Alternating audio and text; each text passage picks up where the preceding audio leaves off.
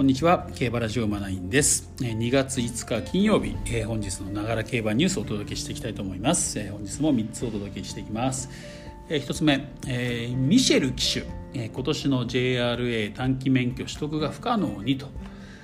いうことですね。これは日刊スポーツの記事です、フランスの、ね、女性ジョッキーミカエル・ミシェル騎手25歳はですね予定していた JRA の短期免許取得が不可能になったということがですねいつか分かったと、うん。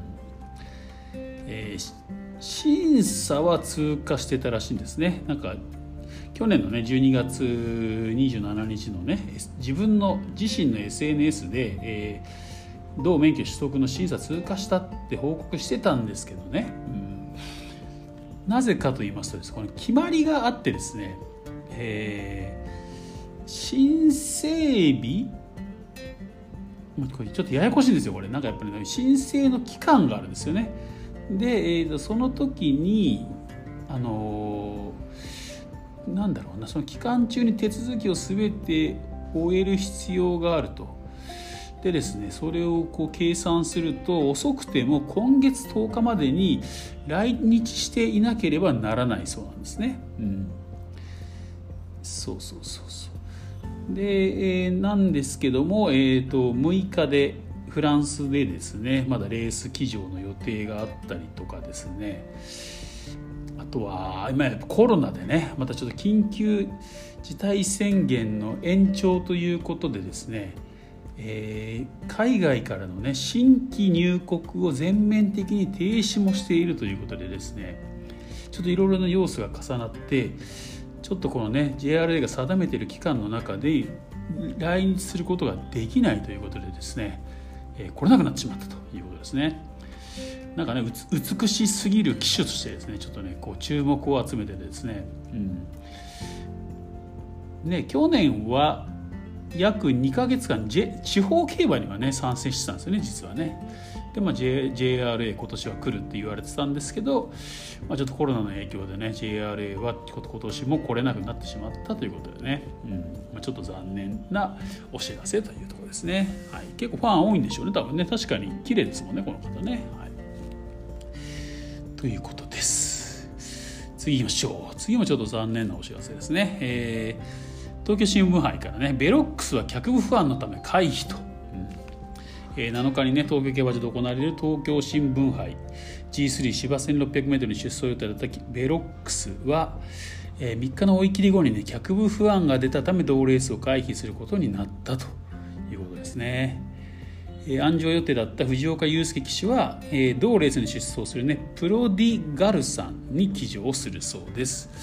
ジョッキーはねの、まあ、普通乗り換わりジョッキーの乗り換わりなんですけどね馬の乗り換わりというか、まあ、他の馬でレースには出るそうですね藤岡ジョッキーはね。はい、ということでですねこれ枠順は発表になりましたね。うん、枠順発表になったんでちょっと見てみましょうか。はい、おおでも16頭立てだ16頭揃いましたね。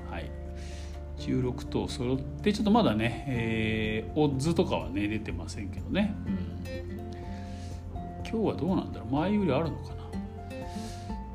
ねちょっと俺プロのオッズもちょっと出てないな。まあいいかちょっと今枠でいうところの一番ああ出てる予想オッズね。これオレプロの予想オッズなんです。一番人気予想されてます。バンドギャルドは7枠13番ですね。ちょっと外行きましたね。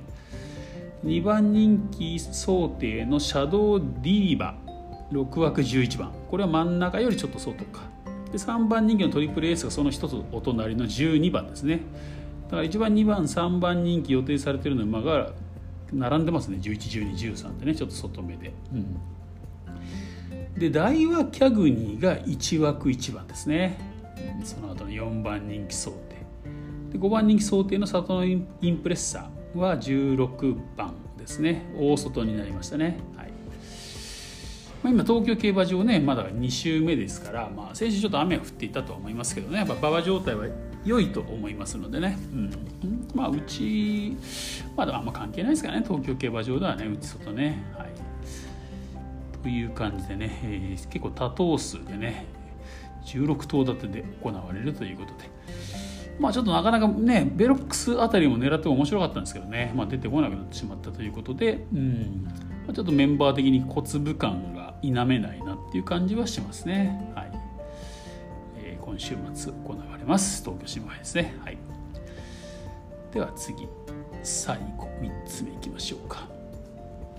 2年目泉谷が馬場を味方に初重賞 V を狙う如月賞とね、同じく、えー、日曜日ですかね、えー、如月賞、これは中京で行われます。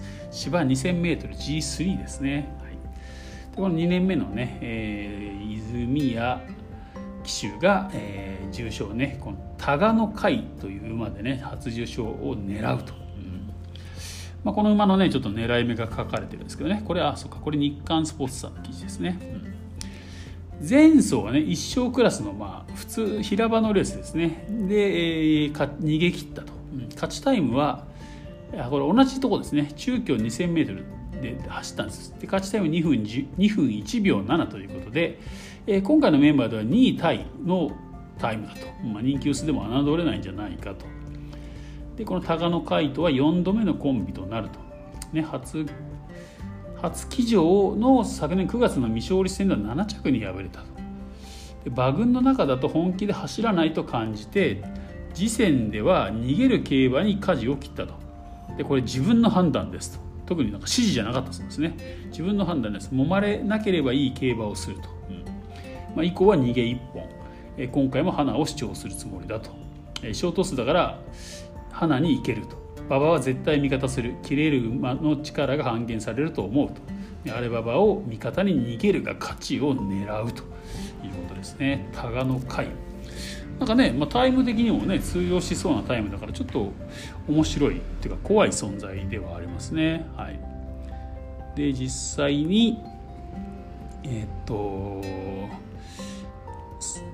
如月賞もねこちらも枠順が確定しましたのでちょっと見てみましょうかね。枠順とね想定の人気ですね現在のね、うん、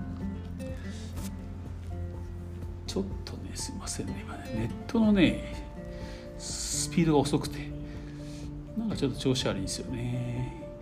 開くまでが時間かかってしまってますね。あじゃあ東京新聞杯やちょっと待ってしかも最悪。あ開いた開いた。如月賞えーと、あ結局11頭 ,11 頭立てですね、うん、なんか最近8頭とか7頭みたいなレースも結構ありますからね、まあ、一応11頭は集まったみたいですね。一番人気、えー、想定の養蜂レイクは、えー、3番ですね。3枠3番。武豊騎手ですね、はい、で2番人気想定のランド・オブ・リバティは7枠9番ですね、まあ、ちょっと外目ですね。えー、で3番人気想定のラーゴム。ラーゴムは2枠2番ですね。内の方に来ました。そしてえっ、ー、とタガノ会今ね取り上げました。タガノ会は、えー、9番人気想定で予想図だとね100倍超えてますね。110倍と。ちょっと人気ないね。人気なさすぎますねこれはね。まあこんなないことはないんじゃないですかね。一応ねこの中京で同じレースで結果出してますしね。タイムもそんなに悪くないですからね。まあでもね、まあ、前走見た感じあのなんだろう開催前半だったんで時計が出てる時だったんですよね。で、まあ、結構ゆっくりなペースでの逃げだったのでまあねはまったのもあるかもしれないのでちょっとねこのね、まあ、あれあればばで、まあ、本当に走れるのかっていうのはちょっとまだ未知数かもしれないなという気はします。はい。そんな感じかな。4番人気がダノンジェネラルですね。これ4枠4番。5番人気想定がドゥラモンド。ドゥラモンドは8枠10番とねちょっと外行ってますね。まあどうなのかな。そろそろ外がね、まあ、結構伸びてきてる。外差しっていうのかないわゆる。が決まってきてもいますからね。うん。まあ養蜂レイク中心で行く行ってはいいと思うんですよね、まあ、軸は両方レイクでいいかなと思いますけどね、まあ、他のどの馬を、ね、取捨選択するかっていうところですね、はい。まあ、東京新聞杯よりはこっちの方が面白いかな、まあ、あの馬券的にはね東京新聞杯の方が荒れると思うんですけど。